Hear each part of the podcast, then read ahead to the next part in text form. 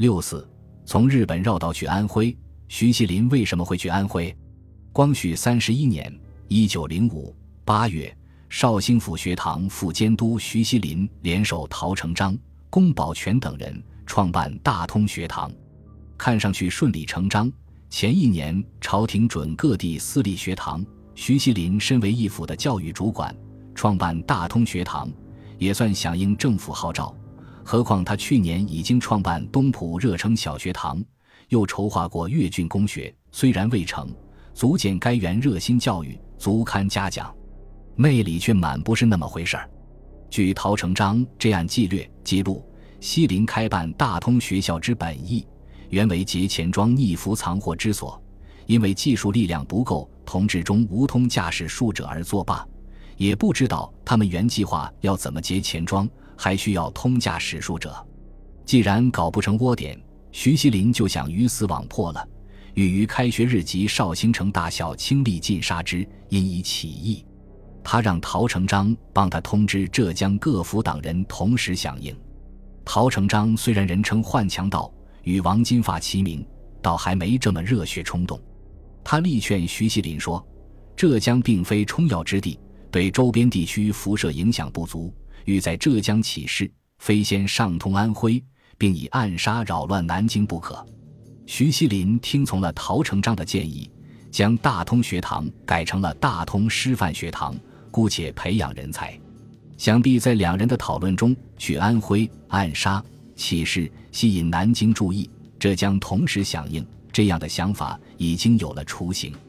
徐锡麟是一位典型的实干家，一旦想好计划，马上丢下刚开学的大通学堂不管，一心盘算怎么去安徽起义。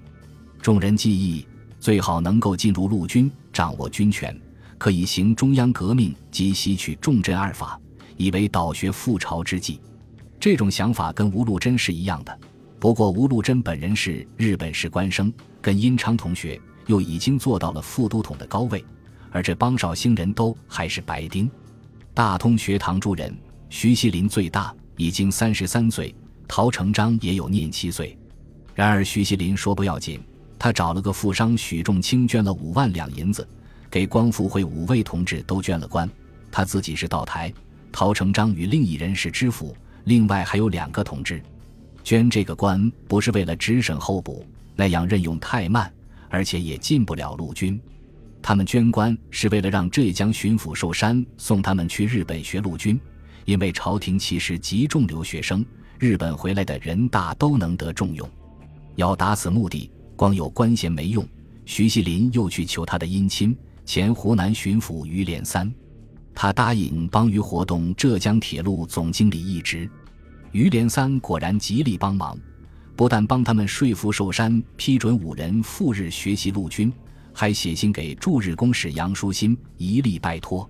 依徐锡麟与陶成章之意，五人团以及随行心腹如陈伯平、马宗汉都要赴日，大通学堂不妨关闭，免得树大招风。盛县竹少康等人却觉得留此效益，招来志士也不坏。徐锡麟也便由他们去。反正他一门心思回国后去安徽搞事，日本之行并不顺利。陆军留学生监督王克敏怎么看这群人也不像留学生，一是年纪大，二是举止态度。参见鲁迅、范爱农，作者称他们这些鸟男人，便以自废生为由，阻止他们进陆军预备学校、振武学校。徐锡麟又拍电报给于连三，于连三又电浙江，请巡抚致电驻日公使。证明他们是公费生，王克敏又在体检上做文章，结果五个人都不合格，尤其徐锡麟近视的厉害，怎么办？陶成章等四人决定留下来学习法政或警务。陶成章好像没有进什么专门学校，后来清廷通缉令里说他学日本催眠术，这也很奇怪。徐锡麟倒不是不想留下来，但他的眼睛近视的太厉害，年纪又大，谁会娶他？还是要回国。走之前，两位光复会大哥又讨论了一次。徐锡麟认为军权不可得，掌握警察权也不错。陶成章则认为要么直接统军，要么搞团体暗杀。两人说着说着争了起来，但也没争出个结果。徐锡麟的性子，说是果决也可以说是急躁也可以。后来革命同志为他写传，提到两件事：一是他小时跟家里长工弟弟平长生要好，两人都喜欢学武。某夜，两人看见一个和尚从门前走过，平长生对徐锡麟讲：“这个和尚一定有本领，你看他一个人深夜行走，也没人敢欺侮他，说不定会飞檐走壁里。”徐锡麟马上想到平日听到的少林寺和尚之类的故事，爬起来就去追和尚，要拜他为师。家里人第二天才发现徐小官不见了，派人去找，一直追到萧山才把他寻了回来。另一件事是，一九零四年俄军占领奉天，徐锡麟听说后失声痛哭，在家里立了个靶子，画成俄国士兵形状，每天拿短冲射他几十次，室内弹丸横飞。